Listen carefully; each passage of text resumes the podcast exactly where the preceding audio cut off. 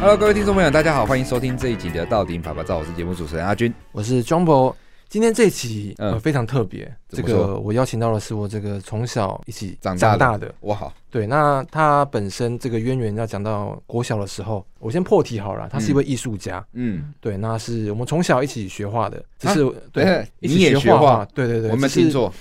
没听错，只是我这个记忆不精啊，没什么耐心，没有天分，学到一半然后就这个 就走就另谋另谋他路，没有，那后续节目会聊到，因为每个人的人生其实有不同的选择，那我可能就会选择比较我觉得比较稳定，相对稳定。的那个，那有些人选择在他的人生道路上不同的逐梦的方向，他有他他想要完成的事情。嗯嗯，那当然这部分我们会在接下来节目跟大家做一个分享跟一个探讨。对，那我们先欢迎我们今天的节目来宾是我们的艺术家杨艺轩。杨艺轩你好。呃，各位听众朋友大家好，两位主持人好。这个节目一开始先跟大家这个简单的自我介绍一下自己的目前的一个身份跟状态。我现在是一个全职的艺术创作者，然后我现在的主要的。工作跟收入来源就是依靠着创作，然后有一些作品的销售。嗯，然后什么样的开始知道说自己会画画，然后去知道自己在这部分是有专长，是可以做给发展的，可以大家分享一下吗？嗯。其实主要是因为，呃、欸，我小时候是一个非常好动的一个小、uh -huh. 小孩子啊，好动哦，是看不太出来，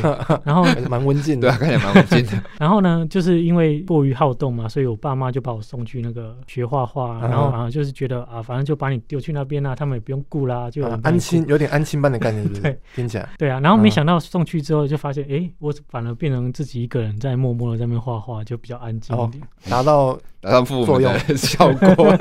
没有。其实我小时候去，我也是被送过去学各种东西。我也被送到军校去。我也是因为我很好动、过动，我静不下来，就想说找个地方，也是安心托育的概念。你也是躁动，对，躁动呀。所以后来我失败，我就继续躁动，他安静下来了。啊，离题了。那可以跟我们谈一下，说就是这个从小开始学画，那你什么时候开始去真正的接触到所谓艺术创作的部分？我在大学的时候，因为是念美术系嘛，但是当时虽然说好像接触到一些艺艺术创作的部分，但是现在想想，好像那些东西反而比较不像艺术创作，uh. 反而比较接接近啊，要交作业啦，要交什么的，交差形式这样。对，但真正好像有进到创作是在我在毕业之后进到军中，然后去在外岛里面的时候，嗯嗯，有一可能是因为有一些思乡之情吧，或者是一些不自由的那种感觉，所以那个时候是说到呃，我记得是小金，对不对？对，是烈屿，对烈屿岛，知道要分发到那边去，然后跟实际到那边去的这个这样什么样一个背景因素，让你想要去做创作嘛？我在还没去之前，我不知道小金在哪里。那个那个时候的连长就跟我们讲说啊，反正你到了就知道啦。嗯，啊、到了之后就知道了这样。呃，对，到了就呃大概可以从地图的还要放大那个放大完了。去对，真的知道了，知道了。对，然后因为那那那个地方就是一个非常小的小岛嘛，那个收讯手机也没有讯号。有没有？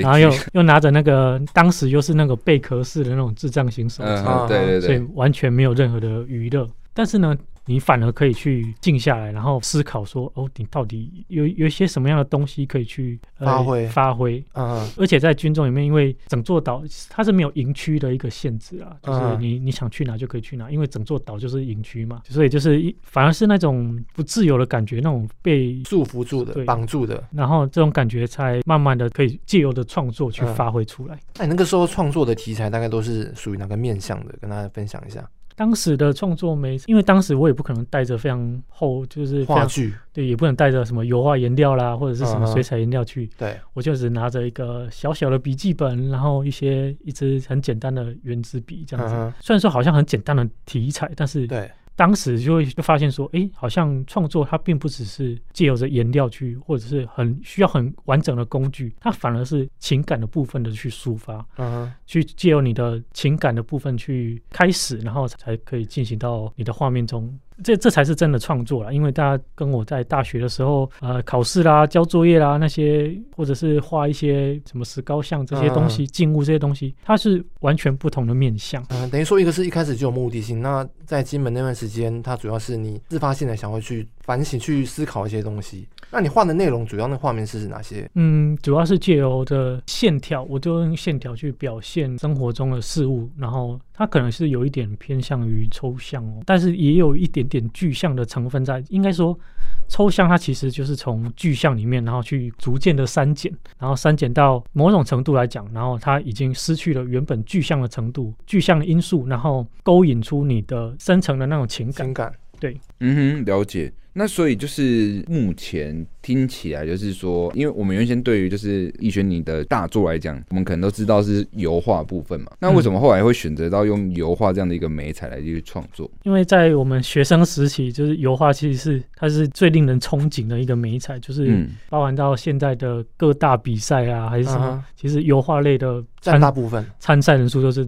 都是最多的，嗯嗯，对，但它其实油画有几个特性，就是因为它干燥速度很慢，对。可覆盖这两个特性，所以它对于新手来讲会比较友善一点。但是呢，很容易入门，但是它同时也比较难以专精呢，需要长时间的耐性去完成。但这因为这长时间的耐心去完成的时候，我就这这在跟我的个性上面是比较接近的。就是呃，我我是可以一幅画，然后反复的，我可能花个几个月的时间，然后去完成。然后同时油油画呢，它在比起一些其他的美彩，具有一种温润感。这种温润感是其他美彩是比较不会有的，然后还有那种堆叠的厚重感，或者是层次感，对。它的层次感是借由光，假设用那种古典技法，用薄涂法的时候，它在一层层造染的过程中，它是借由的光线去透出来，透出里面的颜料。这些是呃目前其他的美彩中很难以去取代的。嗯，嗯，那其实我们大概知道你的作品一路这样看过来，除了油画之外，还有很重要的东西是你有一直去往写实的部分去做一个钻研，可以跟大家分享这部分。我说为什么会呃有别于其他的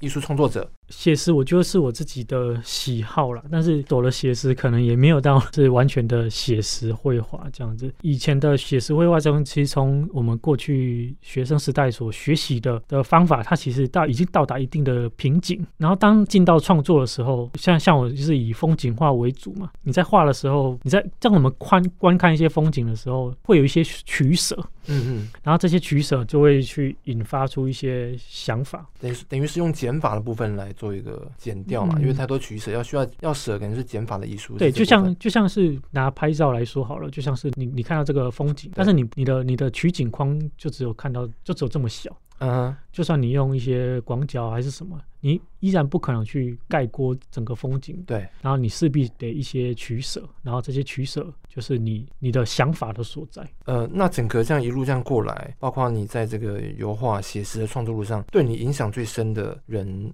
呃，是谁？可以跟大家分享一下。其实我从小到大的几个老师，他们教我的。其实都是画抽象的，但是我就 我我却是往写实的去发展，所以这个也是影响你最深的一个原因嘛？就反而为什么这好像是有一种逆向操作的感觉？可能是我在高中的时间有中断画画，嗯、然后所以在于写实的技巧方面。有有中断之后呢，我反而会去弥补这一块，但是画着画着，好像就会有一些东西，写实之外还有一点什么，好像就变成我的创作的一个目标。对，除了除了写实之外，好，因为写实已经被在过去已经被发展成一个非常稳定的、非常好的一个阶段，然后到我这个阶段，我学习了他们的呃风格，我学学习了他们的故事，都是以前艺术家的发展，学习了他们的技法，然后到达我的时候，我还可以再将它再推往什么样的程度？欸、听到这边，其实阿俊，我觉得我有点那个误会我这位这个从小一起长大好朋友。我一直以为他要走这写实，是写实部分可以凸显出技巧，嗯，因为写实需要很多的功，然后写实可以可能可以有很不一样的层次。对，我今天第一次才知道他是因为这个有点想要弥补他以前写实比较没有完成的部分，嗯，然后再去做这部分的一个转型。对，所以他现在是等于是在重新有点重生的概念是这样，重生忏悔，我可以这样讲，重生吗？应该说一开始的目的的确是因为是写实画不好嘛，就大学的时候真的画不好。嗯，重修，然后画了，但但是画了几年，可能哎，你反而把它弥补起来之后，然后你反而去思考说，哎，这写实之外还有点什么？对，还你还可以再发展出什么？对。那想问一下医学，是说，因为像我们很多人在创作啊，刚开始都可能是以所谓的模仿开始的，嗯、因为没有人可能天生就能够就是直接做出一个可能是从无到有的一个状态。那你自己在就是这个就是学习的过程中或成长，就是你在画这个油画的创作过程中，有没有是你参照的一个对象或模仿的对象？这个倒是比较好像比较少。那你有没有所谓欣赏的艺术家？就是你一路对啊，就是过来，我们大致上在一个领域可能都会有一个觉得，对啊，总是一个模就是偶像吧，嗯，偶像 idol。其我在在这边，我想特别提一下我的那个研究所的指导老师，嗯，是那个 OK OK 李竹新老师。对，他虽然说已经过世了，对，但是他我在呃研究所的末期的时候，也有受到他一点点的指导。但他指导的并不是我技巧的部分，或者是艺术思想的部分，他把艺术推到另外一个层次。像他创立了一个在南投有一个小型的美术馆，叫玉秀美术馆。啊、呃，如果各位听众有空或者有兴趣的话，可以去看看。它是一个非常不错的地方，他把教育啊，然后把把国际级的艺术家，然后邀请到他们的一个小小的在南投山上的一个美术馆，而且还是免费的，然后让人家去看，让艺术生活化，就是让我们一些可能只会在故事中或者是在课本中看到的艺术家的名字或者是作品，把他邀请到台湾来，然后让我们去看到这些非常珍贵的一个原作。我觉得这个的贡献，这个在艺术圈的贡献是非常大的，因为艺术它并不只是仅仅就是个人，因为像像我自己发展都是以以个人为主啦，以个人的创作，但是他把它推广到整个台湾，然后整个教育，整个推展它的影响力，这样对，这个是比较难能可贵的一个地方。我觉得其实不论是这个老师，或者是包括一轩你自己，或者是其他的。这些的所谓的艺术创作者，那我比较好奇是，刚刚前面谈了那么多，一路过来，包括你谈到别的老师，都有自己的一些想法跟坚持。你自己在这样一路过来，你的创作的理念，然后是什么？那这些东西跟你一路过来，包括你前面有提到的，呃，可能以前求学阶段中间有稍微休学，嗯，那一路以来成长背景，它的关联性是什么？那他大概可以这样子做一个分享。毕业之后，关于是每一个美术系学生，然后他毕业之后，嗯。究竟可以做一些什么样的事情？因为一个美术系学生，他的技能方面，在整个台湾里面，他可能没有那么的普遍，或者是社会上、企业上没有那么的需要这么多的一个艺术系学生，或者是需要这些技能。所以呢，这我们的发展或者是在工作的呃取向会比较困难一点。所以呢，我在工作中，像我第一份工作就是其中一份很重要的工作是壁画，就是我曾经画过了几年的壁画，然后也是自己我自己去接了案子。然后壁画它可以让我去深入到很多各个地方，就是台湾一些可能比较比较少接接触的地方，因为可能要去工作嘛。然后他可能工作了三四天、四五天，然后或者是一周这样子，再去离开这个地方，然后去到下个地方。因为有过走过的这些经验，然后我当我回过头来看成长的家乡，也就是农田这个地方，我突然间会有一些不一样的感触。感触，对，嗯、我就从我的家乡开始画成长的风景啊，就是比如说我从小可能要骑脚踏车去上学的一个路段，这些风景，我就可能从这些开始画。你说回到起源地，对，然后跟你自己最直接相关的地方。重新出发，但是在当时只是因为比较没有工作啦，或或者是闲暇的时候，利用这些时间去画，所以我并没有想说我要成为一个 艺术家或者艺术创作者之类的，就只是单纯的想要画而已，就跟我在在军中的时候是一样的，单纯的想想要画这些东西。了解，嗯，在你的就是这个创作历程中，有没有遇过什么样的一个困境？然后你当时是怎么样一个突破？其实最大的困境就是经济上的一个问题。嗯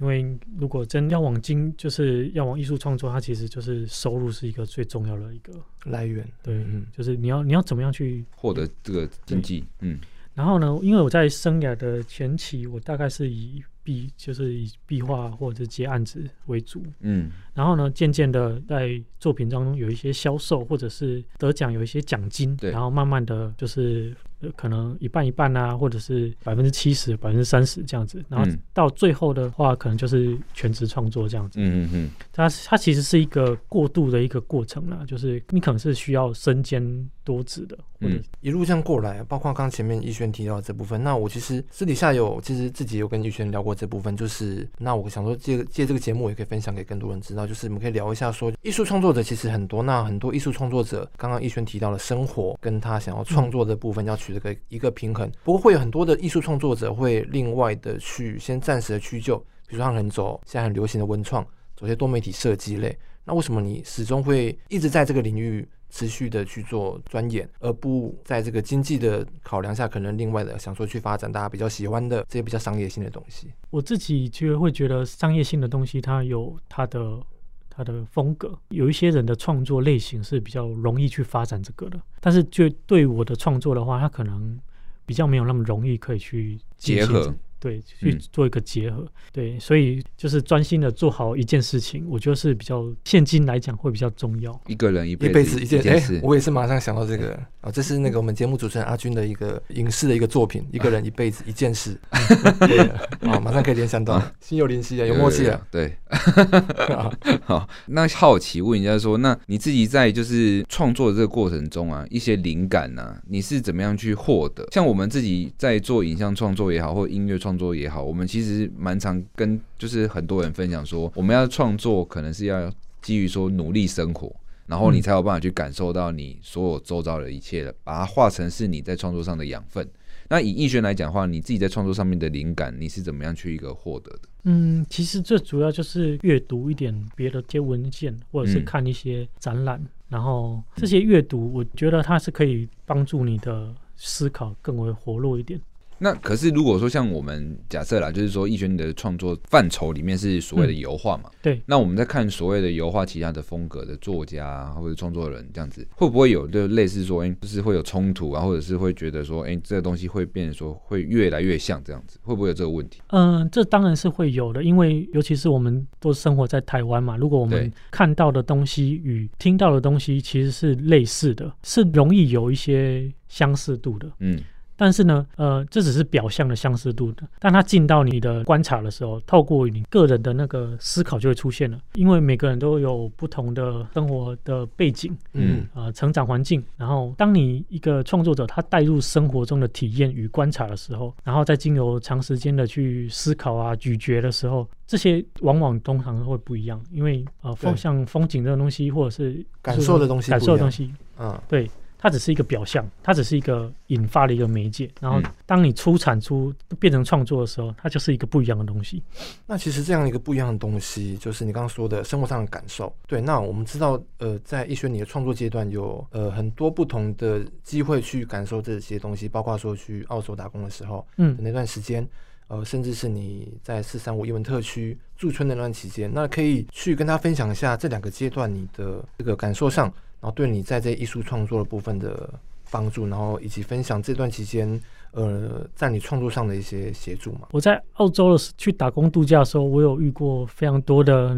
别的国家的旅行的人，但他们都很年轻，都大概十八九岁。嗯、他们的那个文化跟我们比较不一样，他们可能高中毕业不一定会往大学方面去升学，他们往往都会都可能会直接进入到职场，所以他们在十八九岁的时候，他们就会选择的。呃，独自一人呢，去到别的国家进行个一个长时间一一年或两年的一个旅行，嗯，我觉得这是非常棒的。就是我们在我们我们可能还在读书的年阶段，我觉得是教育状态的一个政策跟风气的不一样。对，然后虽然说我我也有去，但是我我去的时候可能已经二十五六岁了，但是比他们来讲，虽然说年纪大了一点，但是。也是有过类似的历练，然后在澳洲的时候，你必须要学会独立，是在不同的文化跟不同的语言，在陌生的地方，然后学会照顾自己，甚至试图跟别的国家的人沟通与相处。我觉得这是非常困难的一件事。沟通的时候，应该就是要用。英文对，是当然，当然是用英文。所以艺人英文还算不错，的对？哎，其其实没有 去去的话就，比手画脚。讲到这个，我们会心一笑，因为有些回忆开始浮现了。有时候，一些那个大家都知道彼此英文的程度，要让沟通其实比手画脚。没有，其实算盘拿出来，Nice to meet you 这样子。哎，不过这样子蛮好奇，是说当初怎么会选澳洲，不是选其他国家这样？当时好像是流行去澳洲吧，就跟着去澳洲打工。对，澳洲流行。可我以前以以前澳洲打工，不是都到农场里面去？对啊，就农场啊，工厂。农场好像是金额比较高，对不对？给的那个薪资比条件比较好。最高的好像是肉，是那个屠宰场，对，就杀猪杀牛那种的。那相对的付出劳力就是会比较高啦，金额越高，你要付出的劳力就相对越高。时间也是，其实会比较趋向他们的金额配给会比较趋向于越残忍越高，人们愿不做这些事情。像屠宰场就是可能就比较没有人愿意去做。对，然后还有矿矿矿工，矿工因为那个地方非常的荒凉，嗯嗯，然后也是蛮辛苦的，还有都是要都是要弄得身体蛮脏，然后或者身体嗯会比较辛苦这样。对，然后农场相对来讲是好蛮多的，然后还可以。就是带一些蔬菜回来。那我记得那个时候好像还有在那边摆摊，对不对？有像这样把自己的画作在那边那个是一个特别的经验，因为农场它是以季节为主了，可能就是这几个月、这两个月可能就是比较忙，就是可能采草莓，然后草莓采完之后你就休耕，你就没有工作了。啊，然后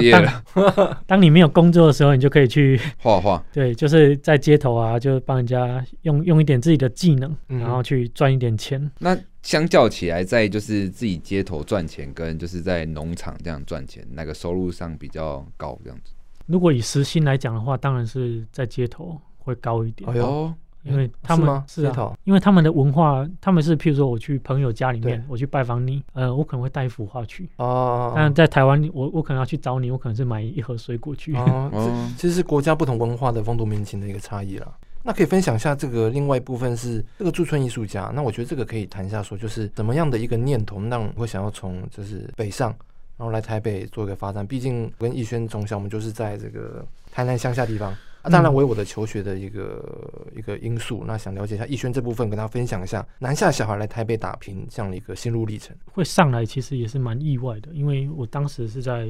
就是回到在新竹里面进研究所进修，然后当时已经呃已经快大概已经面临快毕业了，然后我就想说，哎，那那我毕业之后的下一个阶段会往哪哪个地哪个哪个方向？刚好在板桥市三五英文特区的时候公开的驻村征选。然后我就去征选了，啊，也蛮容易的，呃，不是蛮容易的，蛮幸运的 选上了。讲出心里话，这个应该可以播出来当剪破口，剪破口，蛮容易的，蛮容易的，蛮容易的。这是我那个片头的第一句话，蛮容易的，哦，这真是蛮容易的。没有，蛮蛮幸运的，有选上了，所以就刚好就过去进进驻了两年这样。那这两年期间，就是就是带给你在未来创作的这部分带来什么样的影响？这期间的所见所学，这样。进驻的人非常的多，因为他也不不仅仅是于那个绘画，绘画类的，嗯，也有一些雕塑类的，或者是乐团啊，或者是跳舞的，跳舞的好像比较少，或者是有一些录录音工作室什么的，嗯，对啊，然后就可以认识到他们其他人啊，或者是。既有的他们的专长，然后去做一些事情。在艺文特区里面进驻的时候，每年都会有一些必须回馈于社会的事情。然后我们就会去跟其他不同领域的艺术家，然后去去合作，然后去办一些活动，嗯，然后回馈于社会这样子。不过蛮好奇，像这种艺术村呢，就驻村之后，不是就刚才你提到的，就是有很多类型的就是艺术人嘛？是。那你们有曾经想过说，就是要 remix，就是联名一下，就是说，哎，呃，比方说，好，你跟他的音乐上做结合，就办一个展览，可能是有画，然后加上他的音乐这样的一个合作展，有类似这样子的激荡吗？我认识的范围可能都还比较接近于纯领域的纯哦，纯领域的创作，对，所以我可能会跟一些呃做雕塑了一起。办个联小型的联展啊，还是什么？但如果是音乐的话，倒是会比较少，比较少。对，但是但我在这当中也有策划过一档，就是大家一起的联展啊，呃，成果发表。然后我相信去看的朋友应该也是蛮纳闷，那个在看作品。这是不是你那个时候有找过我说，哎，我们是不是好像可以争取个几首上台的那个？是那那场吗？哎，有没有聊过？就是就是这一场。原本要找 Jumbo 去唱，对，他那时候原本哎有这个活动，说哎。这个我们来上去唱个几首，大闹一下好不好？然后后来就不了了之了，有没有？我们直接被那个专业的乐团拒绝，拉 过去这样。他们想说这个别来闹了，好好画图吧。那我还是想要再继续聊呢，有关于就是可能出国这一段，就是说，哎，就是刚才那个逸轩有提到说。因为在台湾啊，看到的眼界啊，看到的景色啊，等等这些，会让我们在创作上可能会趋于比较类似。虽然说我们的注解或者是我们的那个所谓的构图可能会不一样，嗯，但是有没有曾经想过说，哎，那干脆就是去世界走一圈，然后再回来创作，然后去看到更多的不同的东西，然后把它化成自己的养分，回来在自己的绘画上面再做不一样的一个提升。这个是一个非常好的一个想法，但是它可能需要准备非常多的经费。嗯哼，这个可。可能我目前会比较困难一点，嗯，但的确也有蛮多创作者，就是从台湾出去，或者是从别的国家进来，不同的交流。应该这样讲好了，如果今天回到了十二十七八岁的时候，我可能不会选择用打工度假的一个方式去到澳洲，嗯、我可能会。会试图申请一些，比如说国议会啦，还是什么的，呃，驻艺术家交驻村交换的一个方式去到国外，嗯嗯嗯、然后去跟他们当地的艺术创作者就进行一些交流交流，就并不是以一个打工或者是一个自助的方式去，嗯，它是需要获取一些资源的，因为国外很大，跟台湾比较、嗯、需要的经费不一样了。对，那你其实，在这样过程当中，如果说这样，因为呃，像你现在回到在国内持续这样创作，那一直都在感化的阶段。刚提到这个是出国去帮自己做个养分的补充，那你自己怎么样去透过这个忙里偷闲，怎么样去投出一些时间来，去给自己的心灵层次也好，创作的想法也好，给自己去做一些补充？嗯。因为这几年从二零一八年开始，我可能创作的美彩就是往山景去，嗯哼，去发展。对，所以我大概会每隔一段时间去往山里跑，然后去、嗯、去山里看看。经由去过国外啦，去过什么，看到他们的山，然后再回过头来看到我们台湾的山，我发现台湾的山它是有不一样的东西，它是有一些难以取代的，比如说空气的感觉，或者是它具有的非常特殊的湿度，嗯，这些都是国外的山比较不会有的。然后同是我们台湾也的直批也是比较较具有多样化，然后所以我就透过这些方式去在我的作品中表现出来。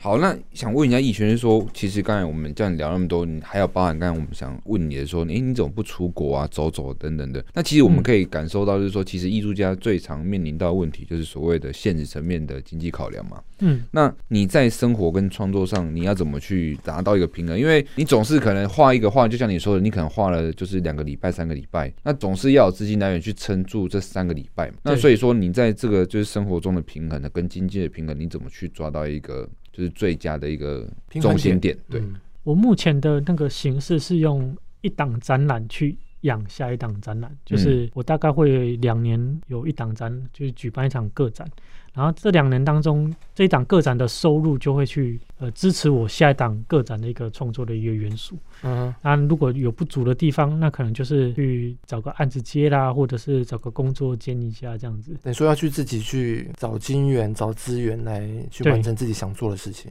是，对我其实自己呃有跟很多我的朋友聊到，包括我节目开始前又跟阿军聊到这部分，就是我觉得大家如果看过一部电影叫《终点站》的话，嗯，哎、欸，那部电影他讲的就是每个人那个人早上那个世界他早上起来就剩多少时间？对，那他需要去抢夺，有点像打工换宿这样，嗯、就是他需要去做工，他才可以有足够的时间。他的、嗯、他的拿到的薪资就是这些时间，对，所以他每天早上起来要面对的是他的这些生活所需。我觉得这个。状态有点像，所以我觉得这个逸轩身为一个艺术创作者，这部分我觉得是相当不简单的。就是可以在这部分再多分享一下，你是怎么样去？我相信大家都不愿意自己让自己的生活跟心理状态是一个不稳定的阶段，怎么样去面对这个阶段？那这个阶段面对之后，你怎么样去让自己呃从中也有成就感，可是也可以让你生活中找到一个平衡？呃，其实台湾在艺术方面的资源其实是蛮足够的啦，就是光从很多比赛当中，它有很多奖金啊。或者是，当然说你要得奖，获得到一些奖金，可能需要经过一番的一个厮杀，啊，才可以脱颖而出这样子。不过其实就我印象中，你还蛮常脱颖而出拿到比赛的。他其实是比蛮多比赛的常胜军啊。那首奖那个，嗯，大家会不会说很简单的？没有，要把那几句话讲出来。这这个没有那么容易。对，是真的不容易，因为他包括他讲的，他其实因为他的媒介就是很多参赛者会去参加的这个油画类嘛，每项。竞选过程都是相当不容易的。嗯，嗯，如果有有分为油画类的，是相对于好竞争一点。哦，相反的。对，然后但是现在的一些蛮多比赛都是已经不分类了。哦，综合性的。对，然后综合性的，如果是平面创作的话，可能。它又没有那么的符合于现在的那种艺术的那个趋向，现在可能就是要一些新的东西，比如说影像的啦，嗯、对，或者是媒体的啦，或者是什么新的一个刺激，新的感官刺激，会会是我们呃会是我们台湾目前的一个主流。平面的话，它可能就。比较没有那么的吃香这样子。嗯哼，好，我刚才有提到的比赛嘛，那比赛毕竟就是一个创作。那在创作过程，你怎么知道说就是你要去弄出一个好，比方说油画的一个样貌？那会不会有在就是创作过程中，它跟你原本的想象是不一样，然后越画越跟原先的那个最初的想象是不同的？那遇到这样的过程中，会不会有那种自我怀疑的？的现象出现，哎，这当然的啊，因为毕竟是一张，你是从一个空白的画布开始，我觉得这个、这个是最难最难的地方，是从一个空白的画画布，然后你要开始去构思整个一个过程，因为空白它是它承载着一种好像无限的可能，对，但是但是它又好像它是可以什么都有，但是它可能又是你什么你要画什么，好像又有点不太对，嗯哼。对啊，然后呃，因为油画它是我在我在画图，它可能一张需要几个月的时间去完成，它就我就觉得它好像在爬山的一个样态，因为跟我在画山有点像，就好像是要往往上爬，然后又慢慢爬，慢慢爬，然后又好像我，我有时候又往下走，往上爬又往下走，然后就是会有一些迷惘啊、失落的过程，然后重新的建，重新再重新建立自信，然后最后把它完成，这样子，跟人生一样。对，这当然了，每一张画就是 你的人生，这是从小地方可以看出来。那其实呃，节目到这边，我们其实在最后的部分想要请逸轩分享一下，就是从事艺术创作这么久了，然后大概。呃，到今年，到今年大概算是从事艺术创作，大概已经将近几年的时间了，应该有十年左右。啊、对，一个十年一个阶段，那十年这样一个对一个蛮长的一个区间。嗯、那跟大家分享一下，你今年跟大家分享一下你在未来大概有什么样的一个计划跟发展？我今年在在六月三号到七月三十号的金车艺文中心南京馆会举办出一档个展，然后同时也是我。个人在从二零一五开始创作以来，然后会出版出个人的画册，然后这个画册也会收录我从这十年来的一个作品的精选作品。了解，那这个逸轩在这边也跟大家做个分享。那希望大家在这个日期这个区间前往这个展览的一个场地去欣赏跟支持我们杨逸轩的一个画作。那节目今天到这边大概到了尾声，那我们今天节目中也很高兴的邀请到艺术家杨逸轩来这边跟大家做一个艺术创作理念的分享。嗯、那也希望在接下来以后的节目当中也有机会再邀请到逸轩来跟我们分享新作品跟新的创作的一个理念跟想法。谢谢。那我们今天节目到这边，我是节目主。主持人 Jumbo 阿军，我们下次见，拜拜拜。拜拜。